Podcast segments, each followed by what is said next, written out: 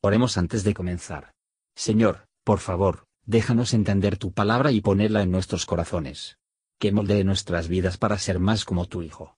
En el nombre de Jesús preguntamos. Amén. Capítulo 3 Carísimos, yo os escribo ahora esta segunda carta por las cuales ambas despierto con exhortación vuestro limpio entendimiento para que tengáis memoria de las palabras que antes han sido dichas por los santos profetas y de nuestro mandamiento, que somos apóstoles del Señor y Salvador. Sabiendo primero esto, que en los postrimeros días vendrán burladores, andando según sus propias concupiscencias y diciendo, ¿dónde está la promesa de su advenimiento? Porque desde el día en que los padres durmieron, todas las cosas permanecen así como desde el principio de la creación. Cierto, ellos ignoran voluntariamente que los cielos fueron en el tiempo antiguo, y que la tierra que por agua y en agua está asentada, por la palabra de Dios, por lo cual el mundo de entonces pereció anegado en agua. Mas los cielos que son ahora, y la tierra, son conservados por la misma palabra, guardados para el fuego en el día del juicio y de la perdición de los hombres impíos. Mas, oh amados, no ignoréis esta una cosa, que un día delante del Señor es como mil años, y mil años como un día.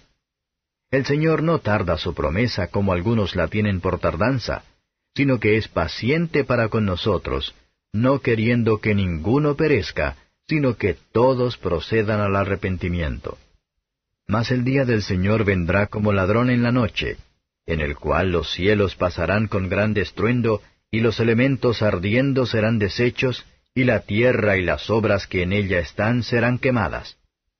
Pues como todas estas cosas han de ser deshechas, ¿qué tales conviene que vosotros seáis en santas y pías conversaciones, esperando y apresurándoos para la venida del día de Dios, en el cual los cielos siendo encendidos serán deshechos y los elementos siendo abrasados se fundirán? Bien que esperamos cielos nuevos y tierra nueva, según sus promesas, en los cuales mora la justicia. Por lo cual, oh amados, estando en esperanza de estas cosas, procurad con diligencia que seáis hallados de Él sin mácula y sin reprensión, en paz, y tened por salud la paciencia de nuestro Señor, como también nuestro amado hermano Pablo, según la sabiduría que le ha sido dada, os ha escrito también. Casi en todas sus epístolas, hablando en ellas de estas cosas, entre las cuales hay algunas difíciles de entender, las cuales los indoctos e inconstantes tuercen, como también las otras escrituras para perdición de sí mismos. Así que vosotros, oh amados, pues estáis amonestados, guardaos que por el error de los abominables no seáis juntamente extraviados y caigáis de vuestra firmeza. Mas creced en la gracia y conocimiento de nuestro Señor y Salvador Jesucristo. A Él sea gloria, ahora y hasta el día de la eternidad. Amén. Comentario de Mateo Henry 2 Pedro capítulo 3. Versos 1 a 4. Las mentes purificadas de los cristianos han de ser despertado, para que puedan ser activa y dinámica en el trabajo de la santidad. No habrá burladores en los últimos días, bajo el Evangelio, los hombres que hacen la luz del pecado, y se burlan de la salvación por medio de Jesucristo. Un artículo muy principal de nuestra fe se refiere a lo que solo tiene una promesa para descansar, y burladores atacarlo hasta que nuestro Señor ha llegado. No van a creer que va a venir. Porque ven ningún cambio, por lo que temen a Dios, Salmo 55 verso 19. Lo que nunca se ha hecho, se imaginan que nunca puede hacer, o que nunca lo harán. Versos 5 a 10. Estos burladores habían considerado la venganza terrible con el que Dios barrió todo un mundo de hombres impíos a la vez seguramente no se habrían burlado de su amenaza de un juicio igualmente terrible. Los cielos y la tierra que existen ahora están, por la misma palabra, se declara, serán destruidos por el fuego. Esto es tan cierto para venir, como la verdad y el poder de Dios puede hacerlo.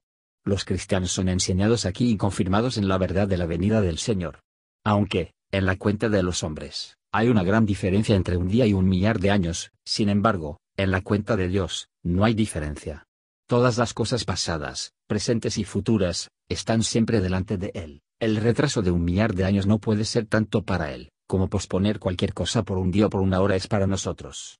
Si los hombres no tienen el conocimiento o la creencia del Dios eterno, que serán muy propensos a pensar en Él como ellos mismos. Es difícil para formar alguna idea de la eternidad. Lo que la tienen por tardanza, es paciente, y que para con nosotros los, está dando más tiempo para eso un pueblo, para avanzar en el conocimiento y la santidad, y en el ejercicio de la fe y la paciencia, tener abundancia en las buenas obras, hacer y sufrir lo que ellos están llamados a, para que puedan dar gloria a Dios. Sedle pues en vuestros corazones que sin duda será llamado a dar cuenta de todas las cosas hechas en el cuerpo, sea bueno o sea malo. Y dejar que un caminar humilde y diligente ante Dios, y un juicio frecuente de ustedes mismos, muestran una firme creencia del juicio futuro, aunque muchos se comportan como si fueran nunca a dar una explicación en absoluto. Este día vendrá cuando los hombres están seguros, y no tienen ninguna expectativa del día del Señor. Los palacios señoriales, y todas las cosas deseables que los hombres de mente mundana buscan y ponen su felicidad, serán quemadas, todo tipo de criaturas que Dios ha hecho, y todas las obras de los hombres, tienen que pasar por el fuego, que será de un fuego que consume a todo lo que el pecado ha traído al mundo, a través de un fuego purificador a las obras de la mano de Dios. ¿Qué va a ser de nosotros, si ponemos nuestro afecto en esta tierra, y que sea nuestra porción, viendo todas estas cosas serán quemadas? Por lo tanto, asegúrense de que la felicidad más allá de este mundo visible. Versos 11 a 18. De la doctrina de la segunda venida de Cristo, se nos exhorta la pureza y la santidad. Este es el efecto del conocimiento real. Santidad muy exacta y universal se impone, no descansa en ninguna medida bajo o grado. Los cristianos verdaderos cielos nuevos y una tierra nueva, liberado de la vanidad a la cual las cosas presentes están sujetos, en especial del pecado que están contaminados con. Solo los que están vestidos con la justicia de Cristo y santificado por el Espíritu Santo, serán admitidos a habitar en este lugar santo. Él es fiel, que ha prometido. Aquellos, cuyos pecados son perdonados, y su paz hecho con Dios, son las únicas personas seguras y felices, por lo tanto, seguir después de la paz, y que con todos los hombres, seguir la santidad y la paz. Nunca esperamos que se encuentren en ese día de Dios en la paz. Si usted es perezoso e inactivo en este tu día, en el que tenemos que terminar el trabajo nos ha dado para hacer. Solo el cristiano diligente será el feliz cristiano en el día del Señor. Nuestro Señor vendrá súbitamente a nosotros, o poco tiempo nos llaman a Él, y hallará nosotros sin hacer nada. Aprende a hacer un uso correcto de la paciencia de nuestro Señor, que aún tarda en venir. Los hombres orgullosos, carnales, y corruptos, tratan de arrebatar algunas cosas en un aparente acuerdo con sus doctrinas perversas. Pero esto no es una razón por la que las epístolas de San Pablo, o cualquier otra parte de las escrituras, deben dejarse a un lado, para los hombres, abandonados a sí mismos, pervertir todo don de Dios.